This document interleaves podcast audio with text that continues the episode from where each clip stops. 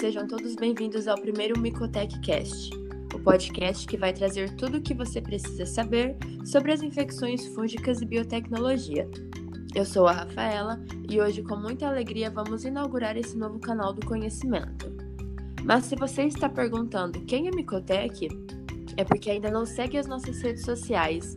Corre lá no Instagram e pesquisa Micotech. Já tem bastante conteúdo lá para entrarmos mais no mundo da micologia e biotecnologia. Mas ainda não responde quem é a Micotech, né? Bom, nós somos um grupo de pesquisas em tecnologias aplicadas às infecções fúngicas. Isso significa que realizamos pesquisas na área da micologia médica, utilizando ferramentas biotecnológicas e pertencemos ao Laboratório de Ensino em Análises Clínicas da Universidade Estadual de Maringá, o LEPAC. Mas por que saber de fungos? Sabe aquelas lesões da pele que não saram nunca? Aquela unha que não parece muito bem? Ou até mesmo aqueles problemas pulmonares com os nomes bem difíceis, tipo paracoxidoimicose? Você vai entender tudo o que acontece nesses e em tantos outros casos que podem ser causados por fungos. Então, para começar falando sobre os fungos, vamos conversar um pouquinho com a professora Érica, que é responsável pelo Laboratório de Micologia Médica e uma das líderes do grupo Micotec. O nosso grupo de pesquisa está cadastrado no diretório do CNPq, viu? Bom dia, professora Érica. A professora poderia falar um pouquinho sobre a criação do grupo? Bom dia, Rafaela obrigada pra, por fazer a introdução do grupo, né? E o grupo ele já existia dentro do laboratório de micologia médica, com a atuação de quatro professores e seus alunos de doutorado, mestrado e iniciação científica. Estavam sempre unindo forças com a farmacêutica bioquímica, que é responsável pela rotina do setor de micologia.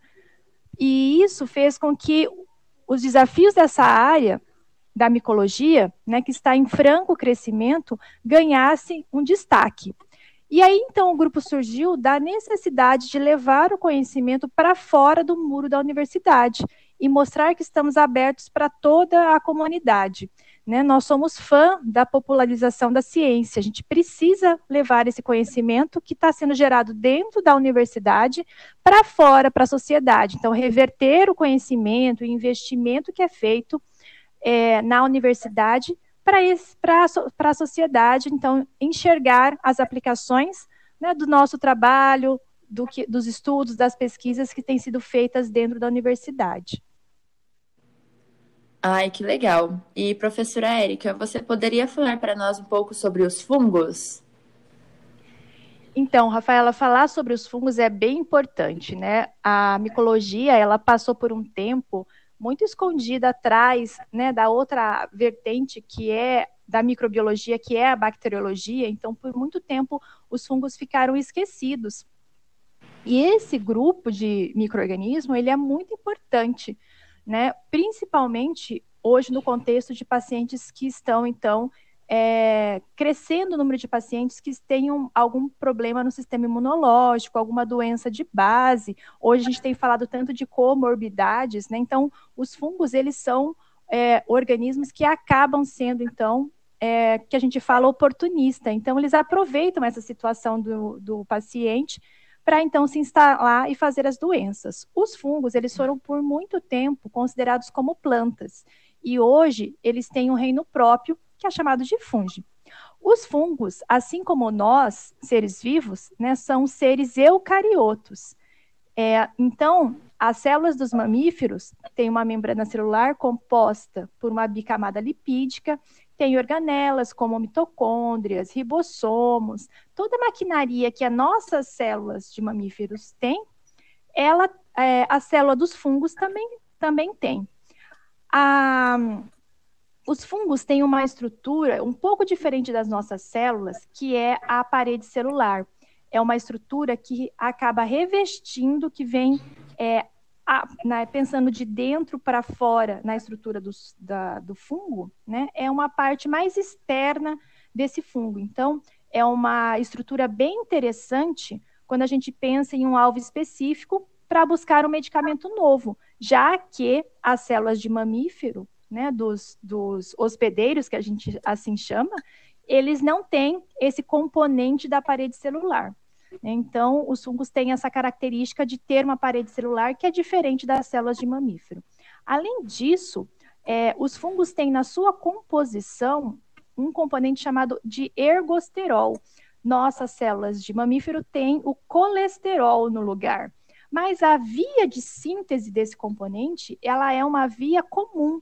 Né? Então, a gente tem aí alguns é, medicamentos que atuam nessa via é, do colesterol e do ergosterol, que acabam limitando o crescimento dos fungos, mas também podem causar dano nas células dos mamíferos. Então, a gente tem uma, uma estrutura que é muito. É, que compartilha de características semelhantes. Então, por isso que quando a gente pensa em desenvolver um medicamento para tratar as doenças fúngicas, a gente tem que tomar muito cuidado para ela também não atingir uma célula humana, uma célula do hospedeiro. Professora, e é verdade que temos dois tipos de fungos? É verdade, Rafaela. Nós temos, na verdade, duas, duas formas, né?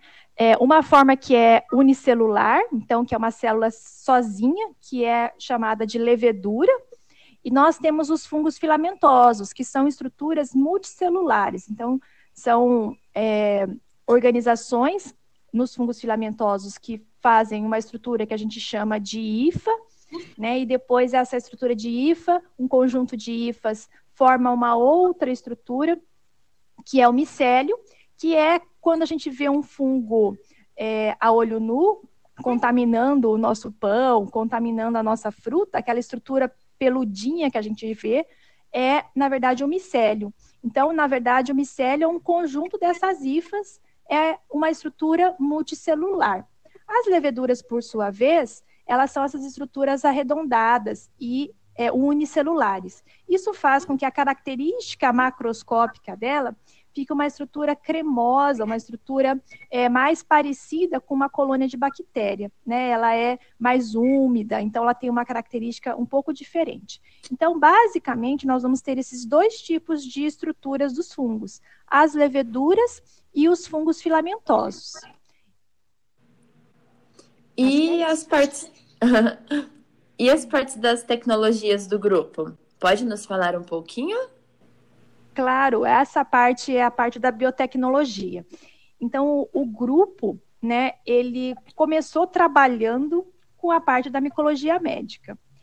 É, mas eu tive a oportunidade, durante a minha formação, de trabalhar num laboratório que era focado em biotecnologia. Então, trabalhava com genômica, trabalhava com proteômica, trabalhava com proteína recombinante, todas essas ferramentas né, que hoje são mais conhecidas fazem parte desse contexto de biotecnologias, que são essas tecnologias né, que utilizam, então, parte desses de microorganismos ou a estrutura né, do microorganismo, quando a gente vai, a gente ainda vai falar aí um pouco sobre proteína recombinante em algum momento, então a gente produz uma proteína num outro organismo. Então, são tecnologias que utilizam partes de outras, outros micro-organismos. Então, a gente trouxe essas ferramentas para aplicar no mundo dos fungos. E com isso, nós conseguimos avançar em alguns estudos é, de análise em sílico, que são essas ferramentas computacionais de bioinformática, buscando novos é, alvos para serem bloqueados nos fungos, e é daí que nós temos a linha né, que busca, então, novos medicamentos por meio dessas ferramentas é, computacionais. Então, nós trabalhamos com as estruturas no computador, fazemos a, bu a busca é, de moléculas que possam, então, interagir com essa estrutura do fungo e possivelmente fazer o bloqueio do crescimento. Depois, nós vamos lá para o laboratório de, no laboratório de micologia e testamos se efetivamente esses compostos que tiveram uma atividade é, em sílico, uma atividade no computador, ele vai ter o mesmo efeito é, lá no fungo, lá no laboratório. E o nosso laboratório, ele ainda conta com a possibilidade de fazer os testes em células, né? Então, avaliar toxicidade em células e também é, seguir depois para os ensaios em vivo. Nós temos um biotério na universidade que trabalha com esses modelos, né? E fornece toda a estrutura dentro do que a legislação é, permite, né? Dentro do que o, o, a comissão de ética permite. Então, nós trabalhamos com esses modelos é, para validar, então, a ação desses medicamentos contra essas doenças importantes. E aí, então, também não poderia dizer da terapia fotodinâmica. Quem está acompanhando o nosso Instagram tem visto aí a terapia fotodinâmica presente nas últimas semanas. É uma tecnologia bem legal, porque ela usa uma fonte de luz e um corante, um fotossensibilizador, na maioria das vezes é um corante, que na presença da luz produz algumas espécies reativas de oxigênio que são tóxicas para o fungo. Então, é, a presença de um componente de luz mais um componente, é, um fotossensibilizador, leva a, o, a limitação do fungo. Então, nós temos estudado isso no grupo. Então, a vertente do laboratório está bastante focado nessas questões da parte de tratamento para as doenças fúngicas. Por outro lado, essa ferramenta de biotecnologia, ela tem permitido o laboratório avançar em outras frentes. Então, hoje, nós temos é, no laboratório alunos trabalhando com dengue, trabalhando até com SARS-CoV-2. Então, esses alunos, eles vão caminhando ali pelo lado do diagnóstico. Nós estamos sempre voltados para o paciente. Então, esses alunos que têm trabalhado com arbovirose, com dengue, é, e com o SARS-CoV, eles estão utilizando a ferramenta de proteína recombinante para propor um novo diagnóstico. Então, veja só como que a biotecnologia ela é uma área que permite né, é, ao detentor do conhecimento caminhar por várias frentes. Né? E quando a gente fala de doença infecciosa, nós precisamos dessas ferramentas para fazer o combate a essas infecções. Acho que é isso, Rafaela. Professora, foi muito legal saber sobre a criação do grupo, as suas linhas de pesquisas e nós agradecemos muito a sua disponibilidade. Olha, tem bastante coisa super interessante que não dá para perder nessa série de podcasts. Mas também antes de entrar ao fungo, ao melhor, a fundo, no nosso tema principal, nós gostaríamos de convidar vocês a ouvir um assunto bem importante para todos no próximo episódio, nós teremos a presença de duas professoras da nossa universidade para tratar de um assunto muito importante, que é a saúde mental na pós-graduação, e também em tempos de pandemia. Você não pode perder. Por hoje é isso, pessoal. Não se esqueçam também de seguir o, nosso Micotec no Instagram para não perder nada e fazer parte do nosso grupo. Mais uma vez, muito obrigada, professora Érica, e até o próximo.